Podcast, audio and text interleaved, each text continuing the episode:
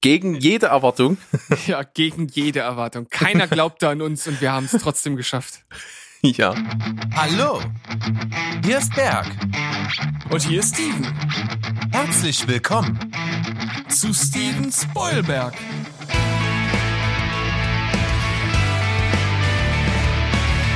Steven Spoilberg.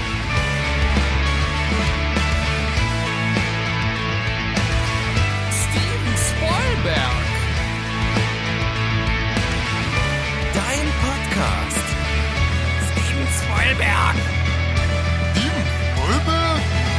Steven Spoilberg. Ein fröhliches Hallo schicke ich in die Welt hinaus. Und herzlich willkommen zu einer neuen Listenfolge von Die 10 hier bei Steven Spoilberg mit Steven. Und mit Berg. Hier ist er. Hallo. Da ist er. Berg, wie geht's dir?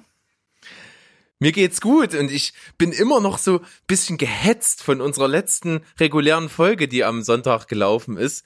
Na, wir haben ja auch, wir haben ja so ein Monatskontingent, an was wir an Content so hochladen können und da waren wir wirklich bis auf die letzte Minute ran und mussten am Ende das echt ein bisschen schnell zu Ende hetzen, hat aber glaube ich einen Unterhaltungswert gehabt, oder? Ja, ich denke, wir haben das noch ganz ordentlich äh, ins Ziel gebracht. Von daher ist das alles schon schon ganz in Ordnung. Ist ja nicht so, dass wir dann einfach mitten im Satz abgebrochen haben. Und wie du sagst, vielleicht hatte das Ganze sogar noch einen gewissen Unterhaltungswert. Von daher denke ich, ist das alles völlig in Ordnung, so wie es ist. Und wir können auch heute bei weiterhin Höllenhitze hier im Schicksalsberg äh, in Haus Steven trotzdem unsere Listenfolge machen. Ich hoffe, bei dir ist es besser als bei mir. Äh, Ich, vielleicht, aber ich, unwesentlich. Ich schmorre auch im eigenen Saft. Und wie wir es schon gesagt haben, jetzt neuer Monat, neues Glück, neue Zeit für uns, die wir wieder reden können. Wir sind heute also etwas entspannter, können die Sache also ruhig angehen lassen. Heute am 4. Juli, dem Independence Day. Ja, genau, ja, weil der auch so wichtig für uns ist, auf jeden Fall. Wir werden nicht in der Nacht untergehen. Wir werden wir werden weiterleben. Ja, ich glaube, das ist so einer der Feiertage, die für uns Mitteleuropäer nicht ganz so im Vordergrund steht. Aber nichtsdestotrotz ist der Film nicht schlecht. Oder? Ja, als damals Maßstäbe gesetzt, also ein, ein Katastrophenepos von Roland Emmerich und sieht auch heute noch echt gut aus, wenn man so auf die Effekte geht, kann man machen und natürlich richtig Blockbuster-mäßig, auch wahnsinnig unterhaltsam, der Humor kommt nicht zu kurz. Kann man machen. Also für den kurzen Exkurs jetzt, Independence Day, der erste, Ja. fein, eine feine Sache. Das waren noch Zeiten, als Will Smith noch ein guter Schauspieler war. Also. Ist er jetzt nicht mehr? Naja, also ich finde, seine Filmwahl äh, war in früheren Zeiten deutlich besser, als es heutzutage der Fall ist. Und er hatte schon viele, viele mittelmäßige Filme in letzter Zeit dabei. Ja, aber wer hat das nicht? Ja, aber sowas kann äh, einem großen Hollywood-Star auch schnell das Genick brechen, wenn da, wenn da sich so ein kommerzieller Flop an den nächsten reiht und manchmal sind es sogar gute Filme, die dazwischen sind, aber trotzdem schneidet der Film schlecht ab und das ist manchmal schwierig. Gebe ich dir recht. Aber Hollywood, Hollywood war gerade ein richtig gutes Stichwort. Ja, Denn für mich, für mich äh, geht's heute meine Geburtstagswunschliste. Ich habe mir gewünscht, dass wir über Filme sprechen, die in sich eine Liebeserklärung an Filme haben oder um das Filmschaffen sich drehen oder ähnliches, was in diese Richtung geht. Hollywood Traumfabrik. Ich liebe Filme. Na? Ja, ich war ja erstmal ein bisschen überrumpelt von dem Thema und habe gesagt, ich weiß nicht so ganz genau, ob ich da überhaupt Filme zu finde. Und nach unserer letzten Folge habe ich äh, mit dir ja nochmal drüber gesprochen und du hast mir so ein bisschen einen Anstoß gegeben, beziehungsweise ein paar Filme so als Beispiel genannt und dann hat es bei mir doch Klick gemacht und ich habe schon auch ein paar Filme gefunden. Ich bin bei einigen dann ein bisschen unsicher gewesen, weil das, glaube ich, dann nicht so ganz das war, was du im Blick hattest und deshalb habe ich die dann am Ende auch rausgenommen und denke, dass ich bei denen, die ich jetzt hier habe, schon das Thema getroffen habe. Aber ich muss dazu sagen, viel mehr als diese fünf oder sechs Filme, die ich hier habe, hätte ich nicht nennen können. Na gut, okay. Dann steigen wir einfach mal in die Liste ein und schauen mal. Mein Hintergrundgedanke war, äh, dass es mir immer total gefällt, wenn in Filmen so kleine, äh, ja, wie soll man das sagen, so kleine Augenwinke, äh, nee, wie so, Augenwinke, nee, Augenwinke gibt's gar nicht. ähm, äh, äh, kleine, äh, ja, äh, Zaunsfehle herumwedeln, die zeigen, ey, wir beziehen uns gerade auf einen anderen Film, der ganz, den wir ganz toll finden, ne? Auch so kleine Filmanleihen von anderen Sachen oder eben einfach eine Verbeugung vor dem Filmschaffen an sich. Das gefällt mir immer ganz gut. Und dabei habe ich jetzt versucht, bei der Liste auch ein bisschen divers einfach zu sein. Das müssen also nicht immer super, super gute Filme sein, die ich hier bei mir drin habe, sondern einfach Filme, die diesen Aspekt des, des Verbeugens vor anderen Filmen oder eben diese Liebeserklärung irgendwie anders behandeln. Ja, das ist auf jeden Fall ein ganz interessanter Ansatz. Ich schaue noch mal ganz kurz auf meine Liste und schau mal, wie das bei mir mit der Diversität da ist. Und wenn ich da so schaue, ähm, ja, also bei mir gehen die Filme schon eher so in eine ähnliche Richtung. Ich glaube, bei mir ist das nicht ganz so divers wie bei dir, aber wir werden sehen. Wir schauen mal. Okay. Du darfst auch gerne anfangen. Ich darf anfangen. Okay. Das hat den Vorteil, dass du was nennen kannst, was ich vielleicht habe und ich dann reagieren muss. Ja, aber auch ich, ich glaube jetzt bei den ersten äh, äh, Plätzen, beziehungsweise jetzt beim äh, fünften Platz, den ich jetzt nenne, könnte es sein, dass du vielleicht den einen hast, denn ich war mir jetzt hier unsicher, welchen Film ich nehme und ich habe mich jetzt aber für den entschieden, der dann doch für sich genommen als Film einfach äh, besser ist und der andere ist einfach nur so bei mir wegen eigentlich einer Szene im Gedächtnis geblieben und ist auch für sich genommen eigentlich ein schlechter Film. Und deswegen habe ich gesagt, nee, ich könnte jetzt mal wieder so ein bisschen auf, ich reiß mal ein bisschen äh, raus und nehme hier mal was mit rein, was vielleicht nicht so passt, aber dachte ich mir, nee, das kann ich nicht machen. Und ich habe erst gedacht, ich nehme hier Bowfingers große Nummer mit rein. Ich weiß gar nicht, ob du den überhaupt kennst. Ja, mit äh, äh, Martin. Ähm, Steve ne? Martin? Ja, genau, genau. Ja, kenne ich. Und Eddie Murphy. Hm. Und Ach, das ist doch das, wo die einen Film drehen wollen, ohne dass die Hauptdarstellerin weiß, dass sie in dem Film mitspielt? Ja, irgendwie sowas. So ganz grob umrissen ich, irgendwie. Ich, ich kann das auch ehrlich gesagt gar nicht so ganz genau mehr sagen, weil wie alle anderen Filme in dieser Liste habe ich jeden Film nur einmal gesehen und manchmal ist es schon etwas länger her und deshalb kann ich mich an Details nicht mehr erinnern. Ich weiß nur, der Film, der ist ja von 1999. Also schon etwas länger her und ich habe ihn damals auch relativ früh danach gesehen. Da war ich also noch ein bisschen jünger und dementsprechend auch ein bisschen einfacher zu beeindrucken. Und ich glaube, wenn ich den heute sehen würde, würde ich den Film nicht mehr gut finden. Am Ende geht es darum, dass Bobby Bowfinger, das ist äh, derjenige, der von Steve Martin gespielt äh, wird, das ist ein heruntergekommener Schauspieler und der möchte jetzt ein äh, Drehbuch verfilmen und kriegt dann auch die Gelegenheit dafür, hat aber als Bedingung, dass er Kid Ramsey und das ist Eddie Murphy. Das ist ein, ein äh, ja in dem Film oder in diesem Filmuniversum ein sehr bekannter Schauspieler und der muss in diesem Film mitspielen. Und ähm, die sind aber irgendwie ja nicht so davon begeistert, weder der eine noch äh, der andere. Und warum ich diesen Film erst in meinen Gedanken hatte, ich will ja jetzt auch eigentlich gar nicht so viel darüber reden, weil der ist ja gar nicht auf meinem Platz äh, Nummer 5.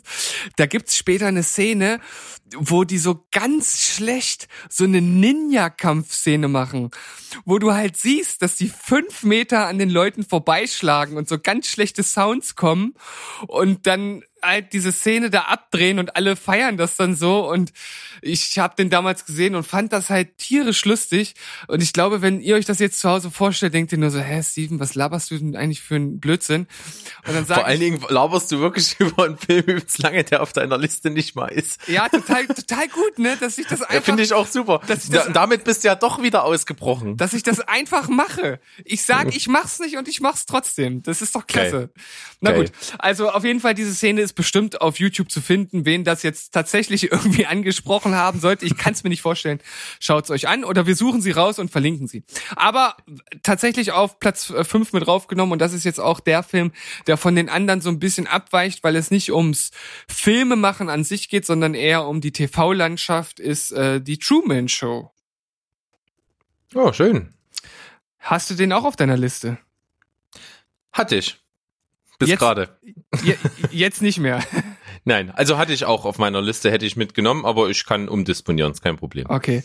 Ja, das ist natürlich ein, ein Film, der, der wirklich dann auch mal zu dem damaligen Zeitpunkt äh, gezeigt hat, dass Jim Carrey auf der einen Seite ähm, ein super guter Comedian ist, aber auf der anderen Seite halt auch durchaus ein ernstes Thema behandeln kann und ist natürlich eine Satire vor dem Herren, die halt zeigt, wie weit es im Fernsehen gekommen ist mit Reality-Shows und Co. Und wenn man sich das heute anguckt, was so alles an Reality-Shows durchs Fernsehen wankt, dann äh, war das schon so ein, in gewisser Weise ein kleiner Vorbote, wobei es natürlich nicht so weit geht, dass man hier wirklich so ein ganzes, ganzes Leben faked, ohne dass der Hauptdarsteller eigentlich weiß, dass er selbst die Hauptrolle spielt. So weit ist es noch nicht.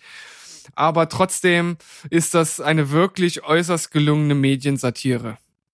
Das kann man so sagen, ja. Also, wer den Film noch nicht gesehen hat, der ist schon, schon von 1998, also schon was älter, haben die meisten bestimmt schon äh, mal gesichtet.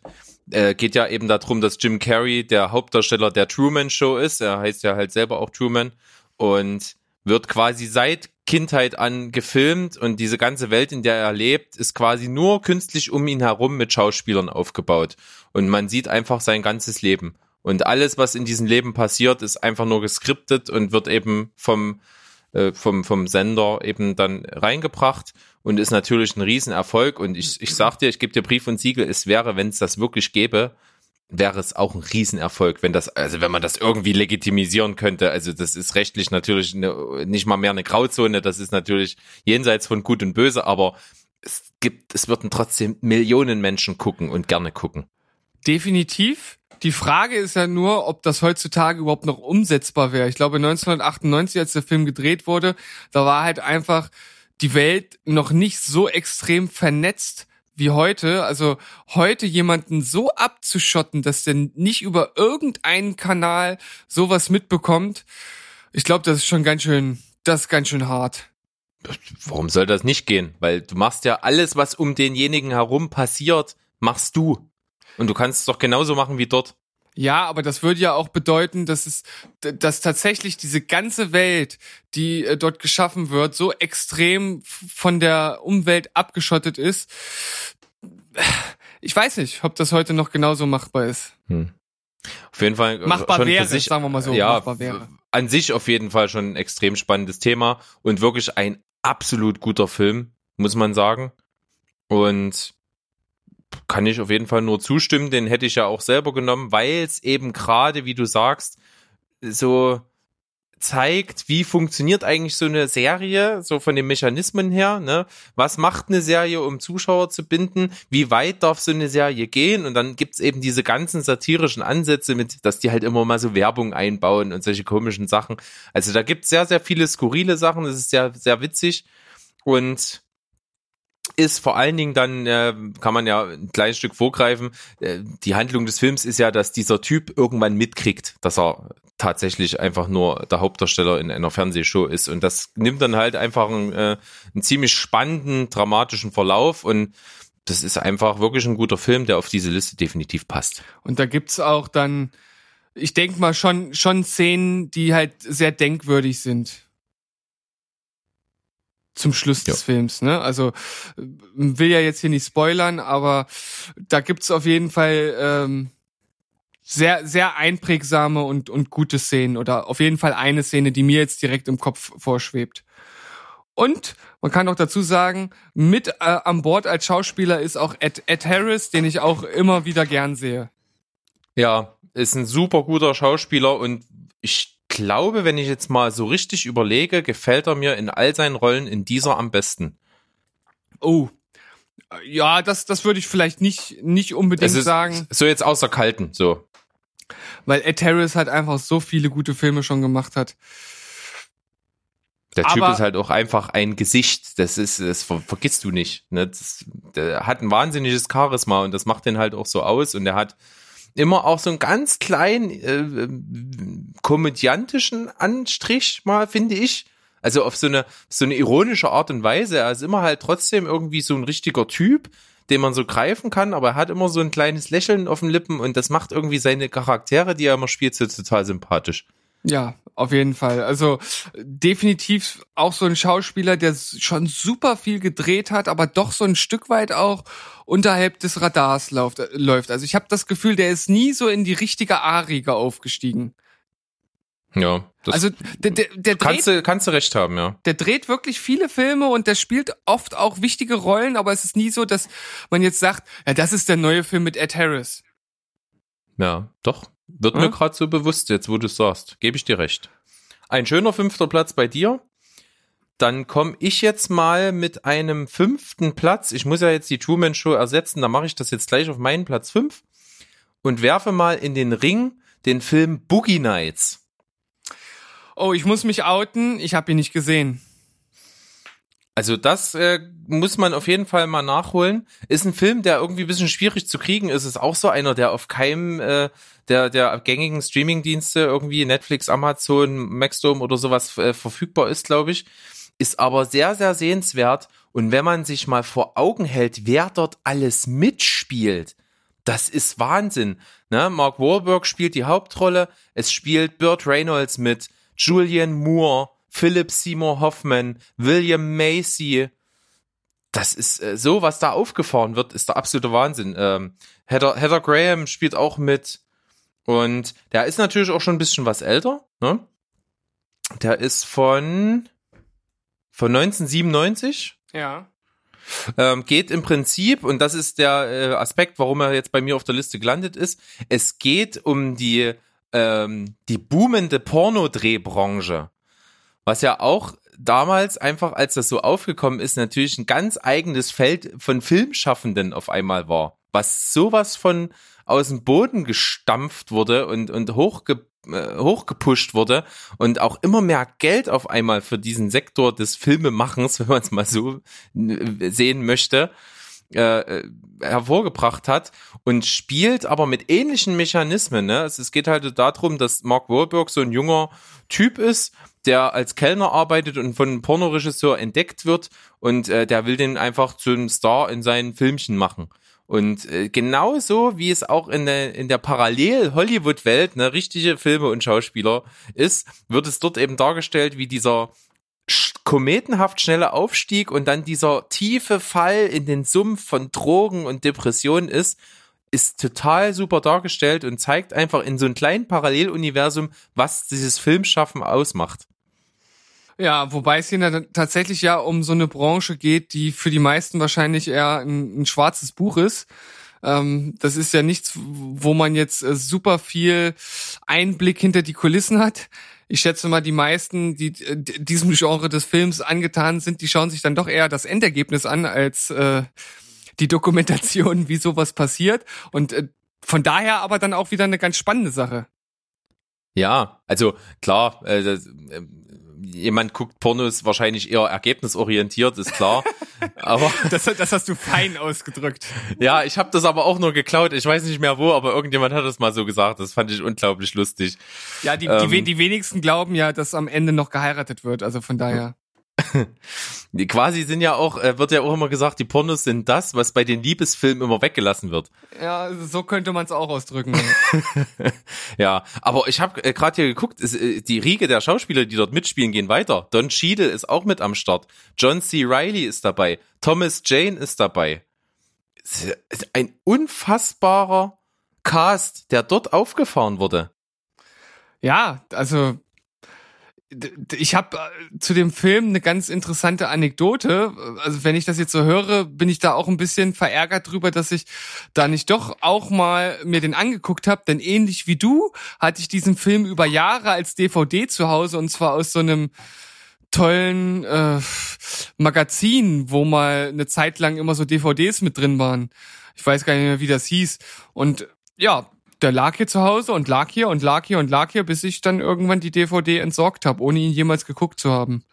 Und wenn ich das jetzt so höre, ist das wahrscheinlich nicht so der richtige Weg gewesen. Ja, das ist wirklich, wirklich, wirklich ärgerlich, weil das ist wirklich ein ganz genialer Film. Und ich glaube, der, ich, ich weiß gar nicht, wie erfolgreich der war. Man, man hört auf jeden Fall heutzutage gar nichts mehr von diesem Film. Der wird nie irgendwo mal erwähnt, obwohl es wirklich ein hammerguter, zwar Blockbuster, aber trotzdem halt auch schon allein wegen des Casts wahnsinnig gut gespielter Film ist, der extrem kurzweilig daherkommt und dieses Business total unterhaltsam rüberbringt und alleine schon Mark Wahlberg, wie wir schon mal öfter gesagt haben, rettet Filme. Ne, der, der macht halt Filme schon alleine, dass er mitspielt besser. Ja.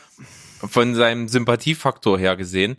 Und auch Burt Reynolds als bisschen verknitterter Pornoregisseur ist zum Schießen lustig. Also genial sollte man gucken und gehört auch für mich deswegen auf diese Liste. Ja, das ist auf jeden Fall, denke ich, auch ein ganz passender Platz 5. So wie du das beschrieben hast, ist das auf jeden Fall gerechtfertigt. Ich habe mir für meinen vierten Platz ausgesucht Super 8. Ein Film von J.J. Abrams, jemanden, den ich seit Lost, also als das Mastermind hinter Lost, halt extrem schätze und der es einfach geschafft hat, Filme zu drehen nach seiner Serientätigkeit, bei denen er vorher immer einen extremen Hype aufgebaut hat. Und das war auch bei Super 8 der Fall. Ich weiß ja nicht, ob du dich noch zurückerinnern kannst. Äh, an den Hype um diesen Film nicht mehr leider, nein.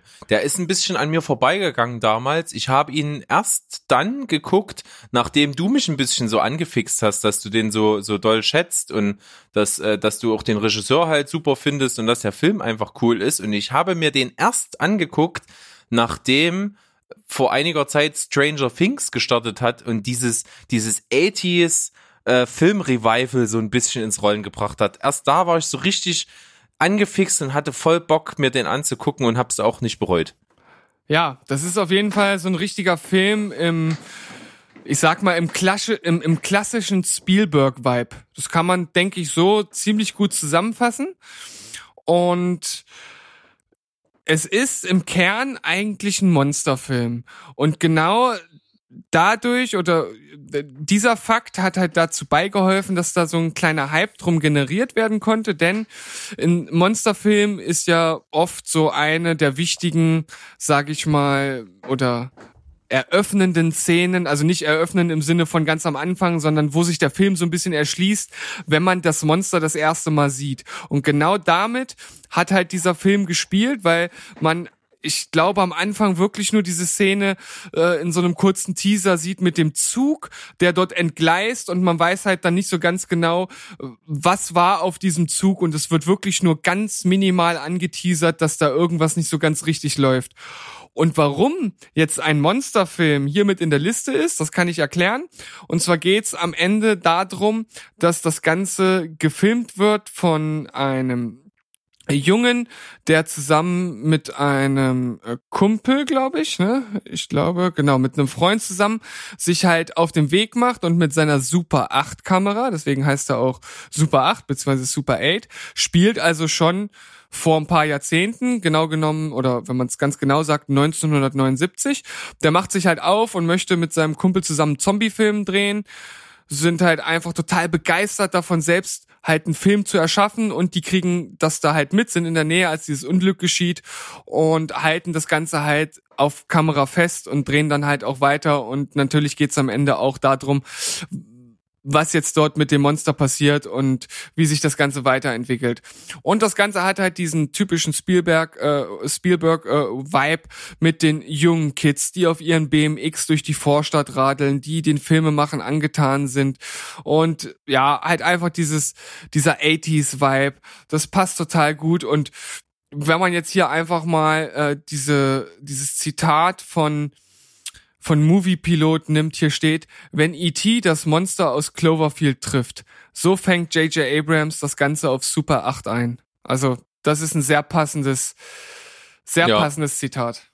Und vor allen Dingen für diese Liste finde ich halt das unglaublich passend, weil da geht's ja um dieses, äh, dieses, äh, dieses kindische Entdecken und mit der Kamera Sachen einfangen und diesen, diesen Aufbruchgeist, den diese Kinder da eben haben, mit ihrer Kamera da selber einen Film auf die Beine zu stellen. Und das passt in diese Liste super gut und finde ich ganz toll.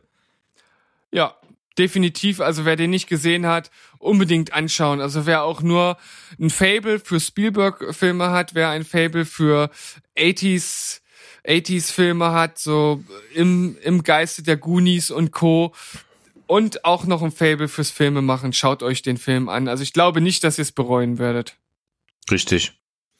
Dann mein Platz vier ist quasi auch ein ganz, ganz offensichtlicher Versuch damals gewesen, eine, eine, einen Film zu machen, der eine einzige Liebeserklärung ans Filme machen und die Ursprünge des Films sind. Es geht um The Artist. Ja, der hat ja damals den Oscar gewonnen, ne? Für den besten Film. Und auch noch für ein paar andere Sachen, ne? Richtig, ja. Ich glaube, Hauptdarsteller und äh, Jean Dujardin hat ja die Hauptrolle gespielt. Ich glaube, ja. der hat ihn noch bekommen. Kannst ja derweil mal gucken, was er noch alles abgeräumt hat. Ich erzähle mal ganz kurz, worum es geht. Also eigentlich ist es, wenn man so will, einfach ein richtiger Stummfilm. Ne? Da ist auch nur in Schwarz-Weiß gedreht. Es wird auch nicht gesprochen. Und ist genauso gemacht, wie sage ich mal so in den 20er Jahren, die ersten ähm, Schwarz-Weiß-Stummfilme, die da eben aufgekommen sind. Und in dem Stile ist er auch wiedergegeben. Und das ist natürlich absolut mutig, sowas überhaupt zu machen. Weil wer guckt sich denn heute noch einen Stummfilm als Unterhaltungsfilm an? Ist auch tatsächlich der Aspekt, der also nicht ganz einfach ist. Man muss da auch sich schon überwinden zu sagen, okay, ich gucke mir den jetzt an ich habe es gemacht und ich habe es auch am Ende nicht bereut, auch wenn er für natürlich ein bisschen langatmig ist. Aber gerade dadurch, dass du das gar nicht gewöhnt bist, dass in Filmen nicht gesprochen wird, bist du automatisch dabei, auf ganz andere Sachen zu achten. Und da geht's eben darum, wie ist dieser Film gemacht? Wie sind die Kameraeinstellungen? Wie sind die Schnitte? Wie wird mit Gestik halt die Handlung rübergebracht und so weiter und so fort? Und das funktioniert total gut. Also das ist das, was mich halt extrem beeindruckt hat und dadurch, dass du halt ja auch ähm, den noch auch noch zusätzlich in Schwarz-Weiß hast, hast du auch nicht diese überladene Effektgier und sowas, sondern achtest wirklich auf das pure Filmhandwerk. Ja, diesen Aspekt finde ich total interessant und so habe ich da auch noch gar nicht drüber nachgedacht, weil bis jetzt ist das so ein Film, der mich wirklich so überhaupt gar nicht interessiert hat. Aber gerade dieses Achten auf andere Elemente, dass man halt ja, sozusagen nicht davon abgelenkt ist, was die Leute sagen, sondern einfach mal schauen kann, wie handeln denn die Leute? Wie sind die Kameraeinstellungen? Es ist, das ist ja fast ein Stück weit auch Entschleunigung. Man hat man nicht die ganze Zeit jemanden, der einem immer alles erklärt, sondern man kann einfach mal ein bisschen einen Schritt zurück machen und einfach mal schauen, was passiert denn da eigentlich. Das finde ich eine ganz interessante Herangehensweise. Und der Film hat ja nicht umsonst fünf Oscars gewonnen. Ich habe jetzt geschaut, bester Film, beste Regie, bester Hauptdarsteller, beste Filmmusik, bestes Kostümdesign. Zusätzlich war er noch für fünf weitere Kategorien nominiert. Also der muss einiges richtig gemacht haben. Wobei ich auch denke, dass hier tatsächlich auch ein Stück weit einfach diese Andersartigkeit und dieser Mut auch mit bewertet worden sind. Sicherlich war ja auch, sage ich mal, der Film, der diesen Schritt als erstes auf diesen kommerziell mainstreamigen Niveau versucht hat und deswegen natürlich auch so ein bisschen der erste seiner Art da war, der das einfach mal so erfolgreich gemacht hat. Ja. Und äh, was ich was ich ganz besonders noch im Gedächtnis habe, ich weiß nämlich zum Beispiel gar nicht mehr so richtig, worum es geht. Weil es ist, geht, glaube ich, auch bloß eine, eine Liebesgeschichte über einen Stummfilmstar, der äh, einen anderen ganz ein, ein, junges Mädchen, die halt ganz unerfahren ist, äh, irgendwie entdeckt und äh, dann irgendwie in diese Filmwelt einführt. Aber ich kann das nicht mehr so genau auseinanderklamüsern. Ich weiß nur noch, die weibliche Hauptrolle, äh, Berenice Bejo, hat mich vom ersten Moment an, in dem sie in diesem Film auftritt, bis zum Schluss absolut verzaubert. Die ist sowas von, ähm, die, die umströmt so eine Aura das hat mich extrem beeindruckt damals und ist mir bis heute jetzt als das Element im Film ähm, äh, im Gedächtnis geblieben, was mich wirklich äh, da geprägt hat und ist absolut klasse. Ja, das kann ich mir gut vorstellen. Äh, wenn das so gut funktioniert, ähm, ist es ja auch wieder ein Zeichen dafür, dass es eine wirklich gute Schauspielerin ist, denn ohne sich mit der Stimme ausdrücken zu können, trotzdem einen Eindruck zu hinterlassen und so einen nachhaltigen, das ist auf jeden Fall ein Qualitätsmerkmal. Ja, also angucken, die Artist. The Artist. Ja, ich komme jetzt mit meinem äh, dritten Platz einfach mal zu einer völlig anderen Art von Film. Und ich denke, der ein oder andere würde den Film nicht mit in die Liste nehmen, weil er, ich sag mal, aus cinematischer Ansicht nicht der anspruchsvollste ist. Und ich weiß auch, dass er generell spaltet, selbst Leute, die dem Genre angetan sind. Aber ich fand den Film einfach zum Brüllen lustig, und zwar Tropic Thunder. Oh ja, das ist ein richtig guter Film für die Liste. Hatte ich auch drüber nachgedacht. Oh, ich finde den so herrlich. Ich habe mich damals wirklich einfach beömmelt vor Lachen. Das fängt schon an. Oder erstmal anders, ich, ich steige ja oft immer schon direkt in die Thematik ein, ohne zu sagen, um was es geht. Also am Ende geht's halt um so einen abgehalfterten Actionstar, gespielt von Ben Stiller, der einfach nochmal seine Chance nutzen will und er möchte unbedingt einen Oscar bekommen. Und er bekommt dann ein Angebot, diesen Film zu drehen, äh, Tropic Thunder, ich glaube, so heißt er dann auch, ne, letztendlich. Ja. Und ja, am Ende landen die dann in einem wirklichen Krieg. Also die denken, sie drehen einen Film, aber es ist halt ein richtiger Krieg und das alleine bietet natürlich schon, äh, wenn man das Ganze nicht zu ernst nimmt und das macht der Film auf keiner Ebene das ernst nehmen, ähm, kommen da halt super lustige äh, Szenen halt einfach zutage und das fängt schon damit an, dass der Film wie das eigentlich ja eigen, ja zu einem Kinoerlebnis dazugehört, auch mit so Fake-Trailern anfängt und die sind so lustig. Also da lag man schon in den ersten Minuten unterm Tisch. Man muss natürlich auf diesen völlig abgefahrenen und teilweise schon, ich sag mal, recht niederschwelligen Ben Stiller Humor stehen. Das kommt halt einfach dazu, aber diese Fake-Trailer waren grandios. Und dann halt auch einfach diese Szenen, wenn man dann halt auf die wirklichen Kriegstreiber dort trifft und die dann anfangen da halt Leute zu meucheln und die denken, oh ey, super, ey, das sind ja voll die geilen Effekte, Mensch, das ist ja richtiges Blut und oh, der Arm, das sieht ja richtig echt aus, wie der jetzt abgetrennt wurde. also da ich, kommt, äh, ich, ja, könnte ich mich auch schon, jetzt, wenn ich nur dran denke, echt totlachen. Also da kommen super Szenen äh, zu tragen und hier geht's ja nun wirklich darum, halt diesen Film zu drehen und es gibt halt auch wirklich eine, ich will schon fast sagen, legendäre Szene mit Tom Cruise. Äh, Als Les Grossman, ja, der genau. fette Filmproduzent, wo er, er sieht ja auch so scheiße aus, er ja, hat ja so. Halbklatze und so eine Wampe und ja, und der hat, der hat ein paar wirklich gute Auftritte. Ähm, der Film ja. hat, hat wirklich viele gute Szenen. Wichtig ist hierbei, es gibt auch eine geschnittene Version. Ihr müsst unbedingt die ungeschnittene gucken, ansonsten macht der Film nur halb so viel Spaß. Ja, also ähm, ich glaube, Les, äh, Les Grossman, also die Rolle, die da Tom Cruise spielt, sollte irgendwann mal ein, ein, ein Spin-off bekommen, einen eigenen Film. Das war so lange Legende. Ich weiß gar nicht, was da draus geworden ist. Da muss ich mal recherchieren. Also äh, das, das sollte man ein Spin-off nur mit ihm geben. Ich, ich, ja, ich, ich hoffe, wenn es gemacht wird, dass sie sich genau überlegen, wie sie das machen. Ich könnte mir schon vorstellen, dass das klappen könnte, weil der, äh, der Charakter ist halt schon wirklich der bietet schon ein bisschen was. Ja, und auch äh, sehr erwähnenswert, weil ich das letztens mal bei uns bei Steven Spielberg auf der äh, Story oder äh, Beitrag geteilt hat, habe.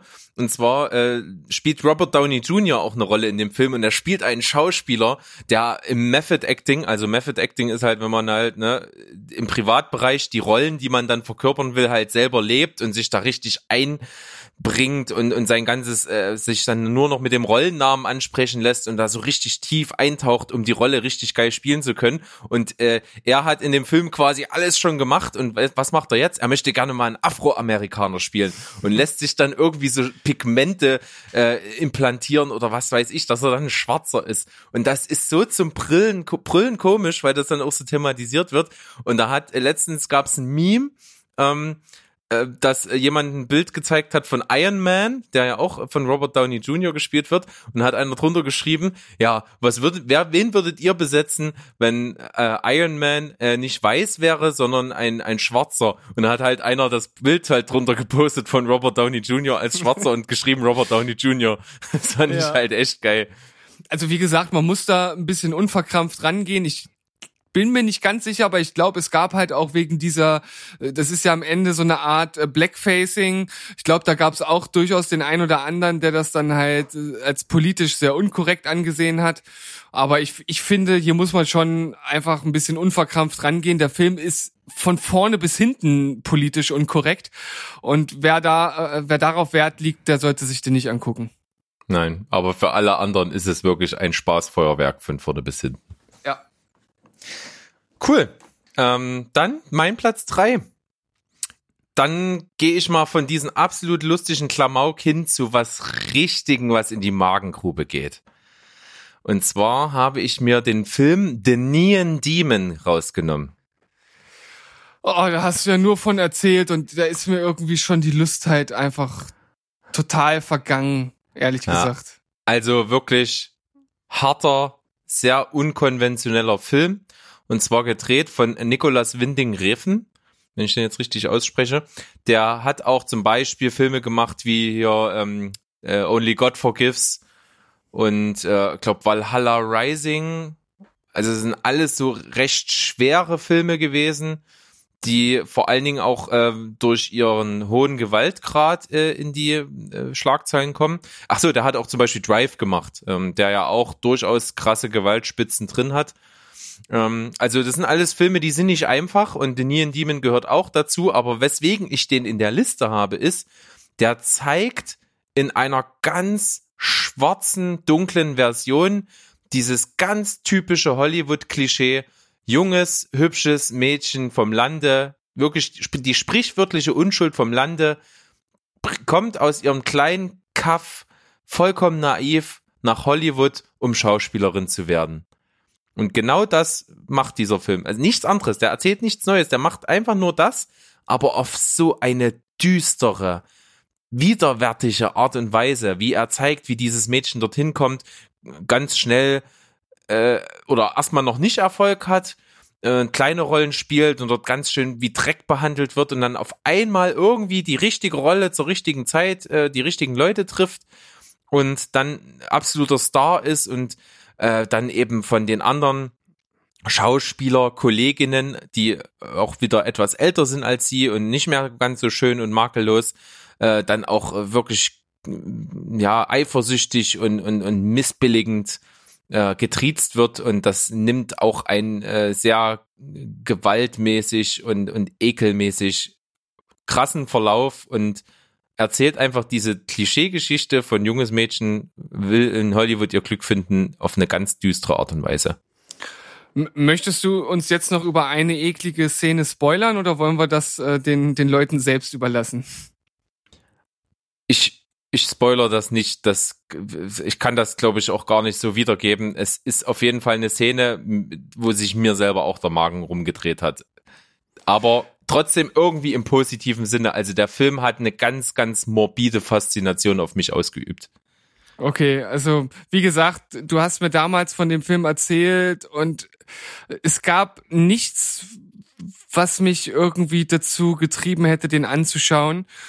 Und äh, um jetzt einfach mal ein äh, Video zu zitieren, was ich letztens äh, gesehen habe mit äh, John Oliver. Ich weiß nicht, wer von euch äh, die seine Show guckt. Die äh, die John Oliver Show, das ist ähm, ein US-amerikanischer Comedian, der so eine Art Late-Night-Show hat und der war äh, zu Gast in einer anderen Show und da ging es dann darum, ähm, ich glaube, welches sein Lieblingshorrorfilm ist.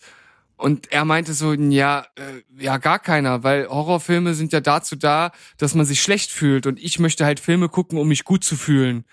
Und äh, fand ich ein ganz interessanter Ansatz. Und bei dem Film, als du mir davon erzählt hast, da habe ich mich nicht gut gefühlt. Und deshalb hat mich da nichts angesprochen, um den zu schauen. Auch, auch wenn, ja, du sagst, es, es, es hat diese morbide Anziehungskraft, aber die zieht mich irgendwie überhaupt nicht an. Äh, ich gebe auch zu, ich, wenn mir jetzt jemand äh, davon erzählen würde, so wie ich es jetzt gerade getan habe, würde ich ihn auch nicht gucken wollen. Ich habe ihn auch nur geschaut, weil er in der Sneak kam. Ja, dafür wieder ein, ein Hoch auf die Sneak. Man guckt, was man wahrscheinlich nicht gucken würde. Und ich muss trotzdem sagen, es hat mir filmisch doch was gebracht und ich habe mir sogar auch auf Blu-ray gekauft und hat mich doch irgendwie sehr nachhaltig beeindruckt. Also das wirklich das einzige, was mich dazu treiben würde, ist die Neugier. Aber nicht die Neugier, ob's ja, also nicht weil ich ihn sehen möchte, weil er interessant klingt, äh, klingt, sondern weil er halt so abgefahren und diese Ekelszenen dabei sind, die einen dann doch irgendwie äh, dieses Neugierige rauskitzeln. Das ist so das, das Einzige, was mich dazu bringen würde. Hm. Ja, aber ich kann auch dazu noch sagen, also neben diesen natürlich provokanten, was er hat und er möchte schocken und er möchte ekeln und er möchte ähm, an die Grenzen des, des guten Geschmacks gehen, aber er ist auf, äh, vor allen Dingen auch auf bildnerischer, symbolischer und handwerklicher Ebene wirklich richtig exzellent, zaubert wahnsinnig psychedelische, faszinierende Bilder und wie ich es eben gerade schon mal ausgedrückt habe, diese, diese morbide Schönheit oder diese, diese Schönheit im, im, im, im Abartigen, das äh, fängt er sehr, sehr gut ein und das ist schon einzigartig irgendwo und habe ich selten woanders so gesehen. Ja, also ich kann mir schon vorstellen, dass er seine Berechtigung hat, auch in dieser Liste und dass es bestimmt kein schlechter Film ist, wenn man sich darauf einlässt. Aber ich, ich, ich bleib bei meiner leicht ablehnenden Haltung erstmal. Ja, kann ich nachvollziehen. Dann kannst du vielleicht äh, uns mit irgendwas Fröhlichen auf deinem nächsten Platz begeistern. Ja, super fröhlich. Und der Film, das war, also der, der, der musste für mich jetzt auch definitiv hier mit rein und das ist abgedreht. Ja.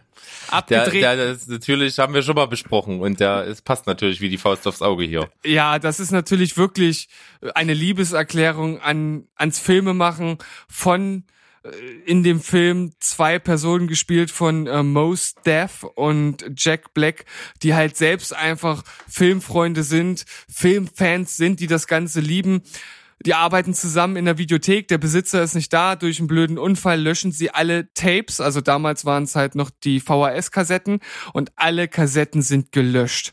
Und dann überlegen sie sich, ja scheiße, was machen wir jetzt? Na, und die erste Idee, die sie haben, ist, dass sie äh, die Filme nachdrehen und zwar in der Low, Low, Low, Low, Low, Low, Low, Low Budget Version. Also wirklich mit den allerniedrigsten Mitteln, die sie halt haben. Und das Ganze wird dann äh, geschwedete Version äh, genannt. Und ich glaube, der Berg hat das das letzte Mal so schön erklärt. Der macht das bestimmt jetzt nochmal. Ja, äh, geschwedete Version, also wie du schon sagst, ein Film mit den einfachsten Mitteln irgendwie einfach nur eine Kamera und versuchen die Szene so authentisch wie möglich nachzustellen. Dabei werden halt vor allen Dingen die Schlüsselszenen und die ikonischen Szenen von Filmen einfach genommen, damit man die auch irgendwie wiedererkennt, so scheiße wie die gemacht sind am Ende. Und das nennt sich deswegen Filmschweden, weil in diesem Film wurde dieser Begriff tatsächlich geprägt, denn dadurch, dass die das halt selber nachdrehen müssen und immer Anfragen kriegen von Kunden, die sich irgendeinen Film ausleihen äh, wollen, brauchen die natürlich eine Weile, um das irgendwie fertigzustellen. Und da sagen die halt immer, dass die die Filme ja irgendwie, weil, weil die gerade nicht ran, müssen die aus Schweden importieren. Und deswegen nennt sich das halt Filmschweden. Hm. ja, und in dem Film werden halt wirklich äh, sehr eigenwillige und halt auch liebevolle Versionen von Ghostbusters, von Robocop, von Men in Black, von 2001 Odyssey im Weltraum. Da haben wir ihn wieder, ja, einer der Meisterwerke, äh, die ich nicht gesehen habe, aber der hier dann auch wieder auf seine ganz eigene Art und Weise zitiert wird. Also da ist wirklich viel drin. Das ist eine wirklich eine eine liebevolle Liebeserklärung an den Film. Und das ist ein super Film für zwischendurch, sehr kurzweilig. Bestimmt nicht äh, der beste Film aller Zeiten im Komödiengenre, aber dadurch, dass er wirklich diesen Bezug hat zum Filmemachen und zum Filmgenre an sich, ist das auf jeden Fall eine Reise wert. Ja, unterschreibe ich. Mache ich mit. Dann komme ich auch zu einem lustigen Film auf meinem Platz zwei Und zwar ein Film, der jetzt auch gar nicht so außergewöhnlich gut ist, aber der dieses Filmemachen auf eine mega Art und Weise beleuchtet. Und zwar ist es der Disaster Artist. Ja, das ist der Film über The Room. Richtig, genau. Ja. Es gibt also der, der Legende zufolge und auch tatsächlich gibt es einen Film namens The Room, der als einer der absolut schlechtesten Filme der Menschheit gehandelt wird. Ähm, und deswegen, weil äh, das hat ein Regisseur gemacht, der eigentlich also null Ausbildung, null Ahnung, null Sinn für das Filmemachen an sich hat. Das war ein Typ, ein ganz seltsamer. Äh, man weiß nicht, wo der herkommt, man weiß nicht, was der was der gemacht hat und wo der das offensichtlich unglaublich viele Geld, was er in diesen Film gesteckt hat, her hatte. Es war auf jeden Fall, ist er in die Geschichte eingegangen als einer der schlechtesten Regisseure, die es gab. Und davon handelt dieser Film. Ne? Es, es, es beleuchtet diese Figur, wie er auf die Idee kommt, einen Film zu machen, den er selbst schreibt. Und er kann halt auch nicht schreiben, er kann auch kein Drehbuch schreiben, keine Dialoge, keine Dramaturgie, der kann einfach nichts. Und alles in diesem Film stimmt nicht. Und, und, und äh, er schafft es aber trotzdem auch noch einen, einen Schauspieler anzuheuern, der, der halt für ihn in diesem Film die Hauptrolle übernimmt, der auch grottenschlecht ist. Und dieser Film ist einfach eine Legende, ne? Und, und das ist, äh, das handelt eben davon, jemand, der diese Liebe hat und einfach einen Film machen möchte und das Geld hat vor allen Dingen, macht's halt einfach und äh, egal was da rauskommt. Und ja, gut, wenn man halt eben der schlechteste Film aller Zeiten ist, ist das ja auch irgendwo eine Adelung. Ja, auf jeden Fall wird man den Film in äh, naher Zukunft nicht vergessen. Das muss man eben sagen, ja. Äh, ist gespielt von äh, in der Hauptrolle James Franco, der das ganz hervorragend macht. Und auch, glaube ich, sein Bruder, ich weiß, Dave Franco spielt auch mit. Und es gibt schon einige sehr, sehr lustige Szenen, die so überspitzt sind und wo sich am Ende rausstellt, das ist nicht überspitzt, das war wirklich so. Mhm. Also es gibt halt eine wirklich unglaublich lustige Szene. Ich will die jetzt nur kurz anreißen.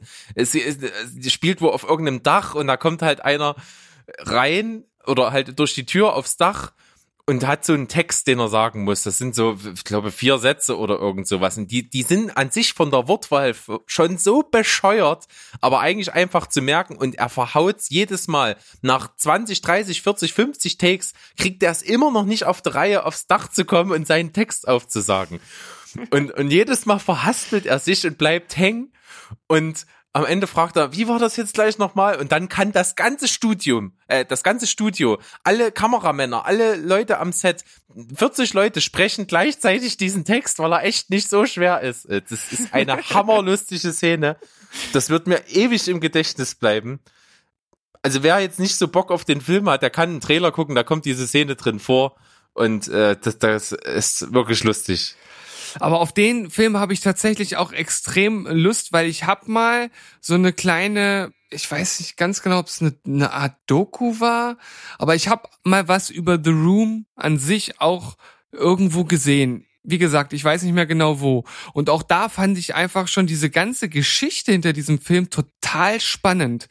Weil, wie du das jetzt schon erläutert hast, das ist halt so total abwegig, was da alles passiert, dass dieser Typ diesen Film unbedingt machen will und dass am Ende da eigentlich wirklich nur so ein Haufen Schrott bei rauskommt und er das trotzdem durchzieht und jetzt sogar ein eigener Film über ihn gedreht wird. Das ist ja, das ist ja neben der, der Adlung in Anführungszeichen des schlechtesten Films aller Zeiten ja dann doch wieder irgendwie was ganz Positives. Er hat es geschafft, dass Hollywood einen Film über ihn dreht. Das ist, das ist, denke ich, schon eine ziemlich hohe äh, Errungenschaft. Ja, und äh, also dieser Regisseur, um den es da geht, es ist äh, Tommy Wiseau, Wi- Wiseau, ja, spreche ich jetzt einfach mal so aus, keine Ahnung.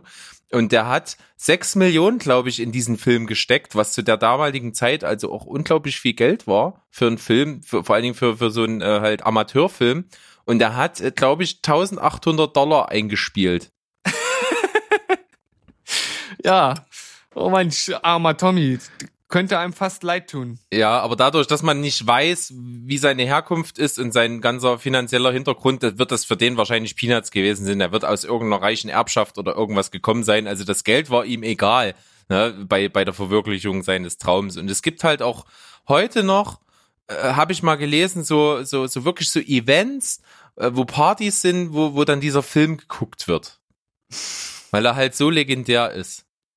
Und der ist doch vor allen Dingen, der ist auch, er muss auch komplett undurchsichtig sein. Es ergibt gar keinen Sinn. Die Zusammenhänge, die Handlungsstränge, die, die, wie die Figuren reden schon alleine oder wie die sich verhalten, das muss alles so konfus und bescheuert sein. Und dann dazu eben noch handwerklich schlecht gemacht und auch noch schauspielerisch unter aller Sau. Und das- das, das hat natürlich ein, ein äh, ja, ein, ein Plateau geschaffen, wo dieser Film draufsteht. Das ist unerreicht, glaube ich. Ah, ich glaube, das Einzige, was den Film jetzt noch retten kann, das ist ein Director's Cut. Ja, ich, ich vermute nicht. Na, ich auch nicht. War, nein. Aber ähm, auf jeden Fall ein interessanter zweiter Platz. Ich kann mir vorstellen, wenn ich den gesehen hätte, dass er auch hier mit in der Liste drin gewesen wäre, weil ja, das mich auch total anspricht und ich mir das nach deiner äh, Beschreibung wirklich gut vorstellen kann, dass es wirklich interessant ist. Ja, ist kurzweilig, kann man gucken, ist wirklich sehr lustig und hat auf jeden Fall seine Daseinsberechtigung. Ja, dann bin ich gespannt jetzt auf deinen Platz eins. Ja, ich glaube, mein Platz eins wird für dich jetzt, ich denke, sehr überraschend kommen, weil zumindest laut äh, Moviepilot du den Film nicht gesehen hast. Ähm, aber es, ich könnte mich auch irren und du hast ihn einfach nur nicht bewertet. Möglich? Es ist ein äh, Coming-of-Age-Film. Und zwar nennt sich dieser Film Der Sohn von Rambo. Sagt mir überhaupt gar nichts. Haha, äh, ich habe drauf gehofft, dass du diesen Film wirklich überhaupt gar nicht kennst. Es ist ein wirklich, wirklich großartiger Film, bei dem es darum geht, dass äh, zwei grundverschiedene Jungs sich kennenlernen. Die sind so äh, elf, zwölf Jahre alt. Der eine, das ist der elfjährige Will, der kommt aus einer sehr strenggläubigen Familie, bei denen äh, Musik und Film verboten sind. Und der kennt halt diesen anderen äh, Jungen oder lernt halt diesen anderen Jungen kennen. Nee, weil ich habe gerade einen Knoten im Kopf, das ist die Temperatur. Also der äh, findet auf jeden Fall einen neuen Freund in diesem anderen Jungen und der zeigt ihm das VHS-Tape von Rambo, von Rambo 1.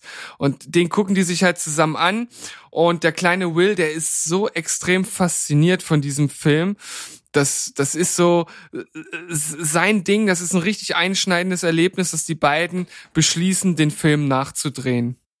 Und das ist halt einfach auch wieder mit so viel, mit so viel Liebe, mit so viel kleinen Details und halt einfach auch dieses Erwachsenwerden, was hier wieder mit im Vordergrund steht, dass der Film seine relativ kurze äh, Spielzeit von 95 Minuten wirklich super ausnutzt, um einen diese be- beiden Jungs und vor allem den, den Will richtig, richtig nah ans Herz äh, zu bringen.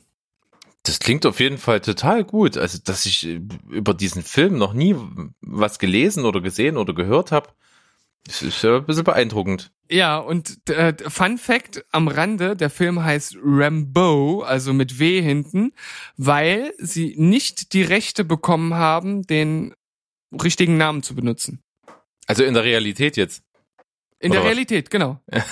Ach so, Rambo ist äh, geschützter Begriff oder was? Ja, anscheinend. Also deswegen Und was, wie, wie ist das dann bei Pudelmützen Rambos?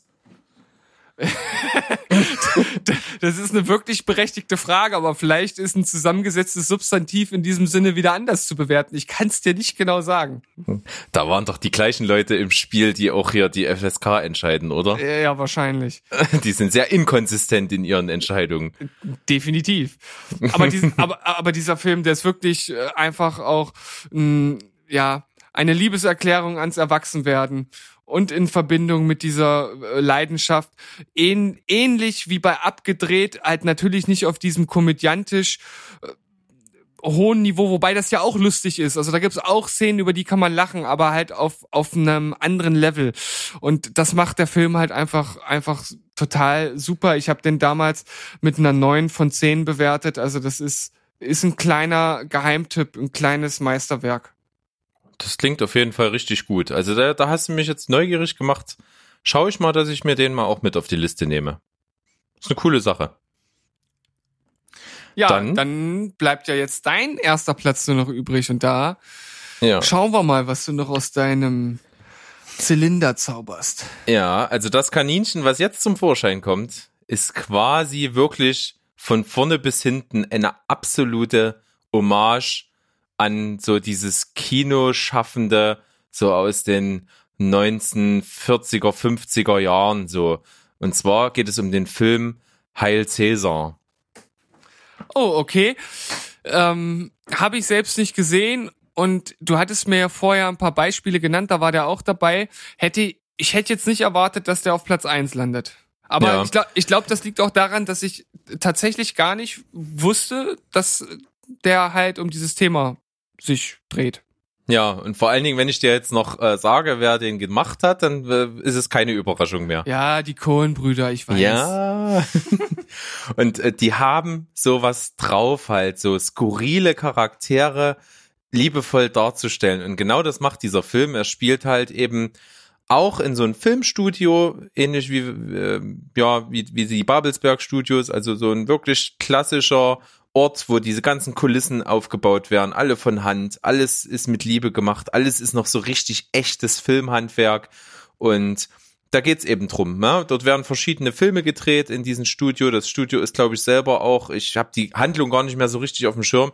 Ähm, ist, die Handlung ist eben auch so, dass das Studio irgendwie auch in finanziellen Schwierigkeiten ist und auch dann mal wieder unter dem Zugzwang steht, ein, ein, ein super Hit zu landen und wahnsinnig viel Geld reinzuspielen und da werden halt verschiedenste Schauspieler, die gerade so in sind, dann irgendwie angeheuert, nur damit eben die Filme sich eventuell besser verkaufen. Aber man bedenkt dabei halt eben nicht, dass irgendein Schauspieler, der jetzt halt ein wahnsinnig populärer Westernheld ist, nicht irgendeine Charakterrolle auf einmal spielen kann.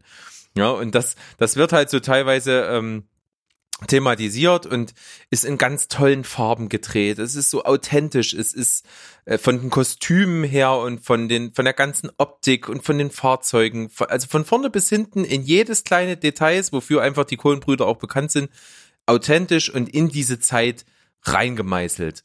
Und das ist absolut geil. Und eins der Highlights des Films, muss ich wirklich sagen, ist, ähm, da wird ein Film gerade gedreht über ja, über Seemänner, sage ich mal. Und das äh, war ja früher ganz oft so, zu dieser Zeit wurden ganz viele Gesangs- und Tanzszenen in diese Filme eingefügt. Und da gibt's einfach eine Szene, die sehr musicalmäßig anmutet in der Hauptrolle dieser Szene, Channing Tatum. Und es ist einfach so geil. Also was die da alles dann aufgefahren haben und wenn man sich dann mal vor Augen führt, und das sieht man dort auch, ne, dass das alles im einen Versuch halt gemacht werden musste. Damals war halt Film, Filmstreifen war teuer. Alles, was gedreht wurde, war teuer. Die ganzen Effekte mussten ja auch irgendwie äh, aufwendig produziert werden. Die Choreografien mussten gerade bei so Tanzszenen einfach passen. Und was die da alles eingebaut haben, ist absolut sensationell. Eine super, super gute Szene, aber auch nur eine von vielen in diesem Film. Ist unglaublich sehenswert und wer wirklich sich mal in diese Zeit des Filmemachens um die 1940, 50er Jahre hineinversetzt sehen will, der ist da absolut authentisch bedient. Und ich glaube zu wissen, dass der George Clooney auch mitspielt. Richtig, der spielt auch eine bedeutende Rolle da. Weil ich kann mich erinnern, ich glaube im Trailer, da gab es auch eine Szene, die ich, glaube ich, schon extrem lustig fand. Ich, auch mit ihm. Kann das sein?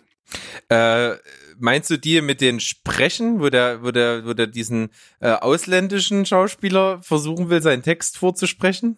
Es könnte sein, ja. Das ist aber, ne, äh, das ist in dem Fall in nur in einer kleinen ne Nebenrolle der gute Ray Fiennes. Okay. Aber Also- ich kann es dir jetzt nicht genau sagen. Also in, in diese Szene, vielleicht meinst du die, dass die ist mit Ray Fiennes, ist auch unglaublich lustig. Ist aber äh, insgesamt auch ähm, typisch wieder Coen-Brüder mit guten Schauspielern besetzt. Also die Hauptrolle spielt ja Josh Brolin. Wie gesagt, George Clooney mit dabei, Channing Tatum, Tilda Swinton ist mit am Start und äh, eben auch der gute Ray Fiennes. Ja, auf jeden Fall äh, hört sich das dann doch sehr interessant an. Also das ist ein Film, auf den ich auch Lust hab Und äh, eigentlich Cohen-Brüder, ich bin, denke ich mal, nicht so der Fan, wie du das bist, aber die gehen bei mir eigentlich auch immer. Also da kann, kann ich eigentlich auch selten Nein sagen. Von daher interessanter erster Platz. Schön. Freue ich mich. Ich glaube, ich habe halt auch wirklich versucht, eine Diversität in die verschiedenen Plätze zu bringen und habe das, glaube ich, ganz gut hinbekommen. Ja, und wir hatten wieder mal sehr wenig Doppelung, nur eine, oder? Genau, richtig. Ich Ja. habe dafür, äh, weil du ja schon gesagt hast, dass dir es bei diesem Thema irgendwie schwerfallen wird, da überhaupt Filme zu finden, hatte ich echt äh, die Befürchtung, dass du dann doch äh, gerade mal so auf die kommst, auf die ich auch komme. Aber wir haben es mal wieder hingekriegt.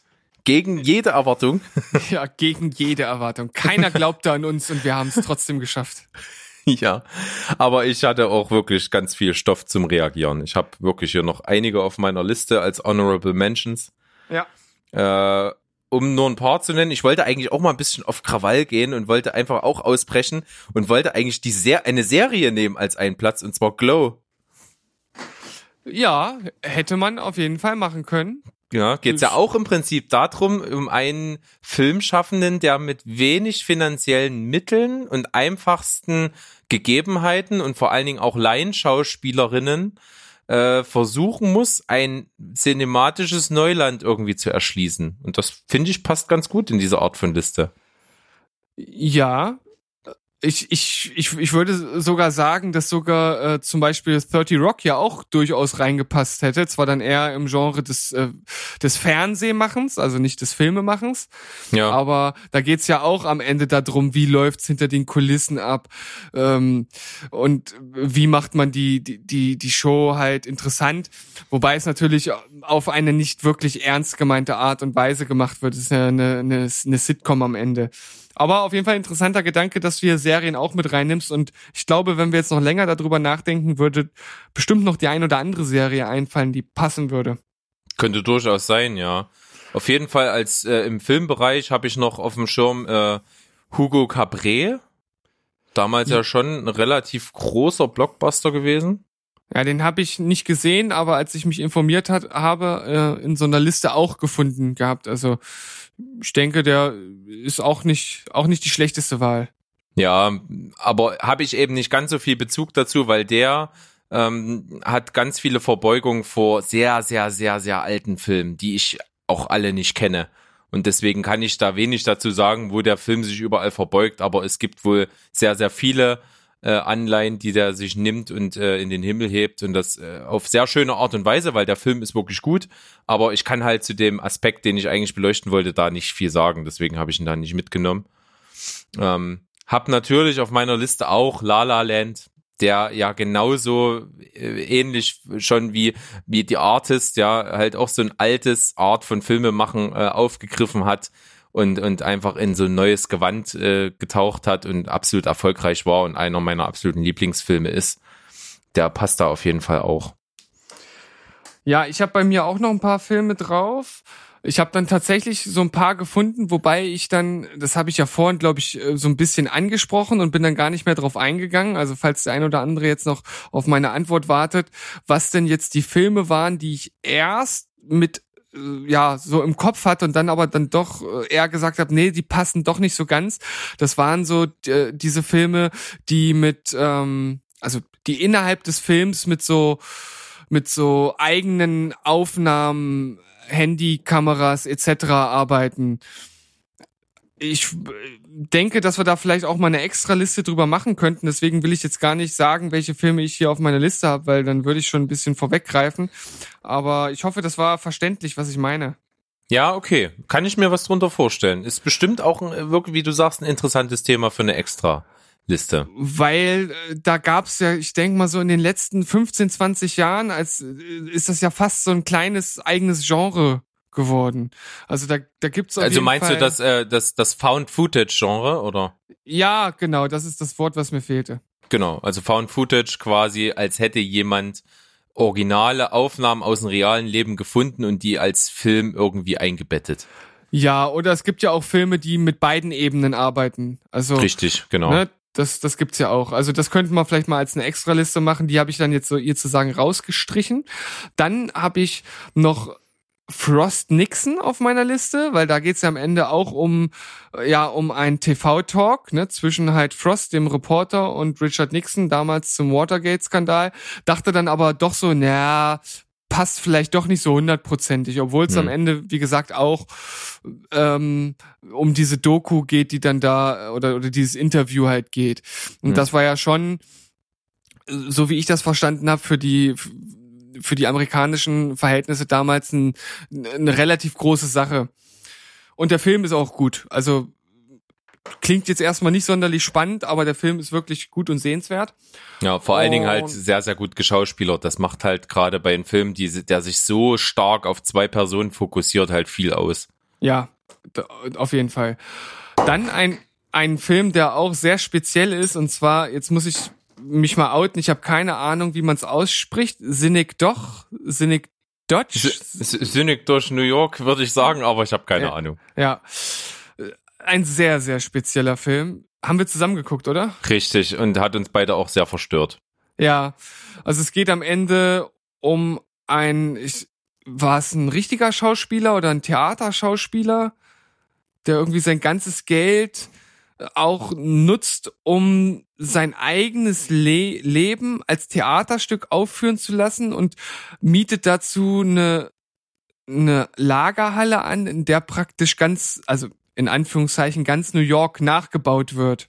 Richtig, und wo er dann quasi sein Leben als Stück inszeniert und dann aber eben dieses Stück so inszeniert, dass es ein inszeniertes Stück ist.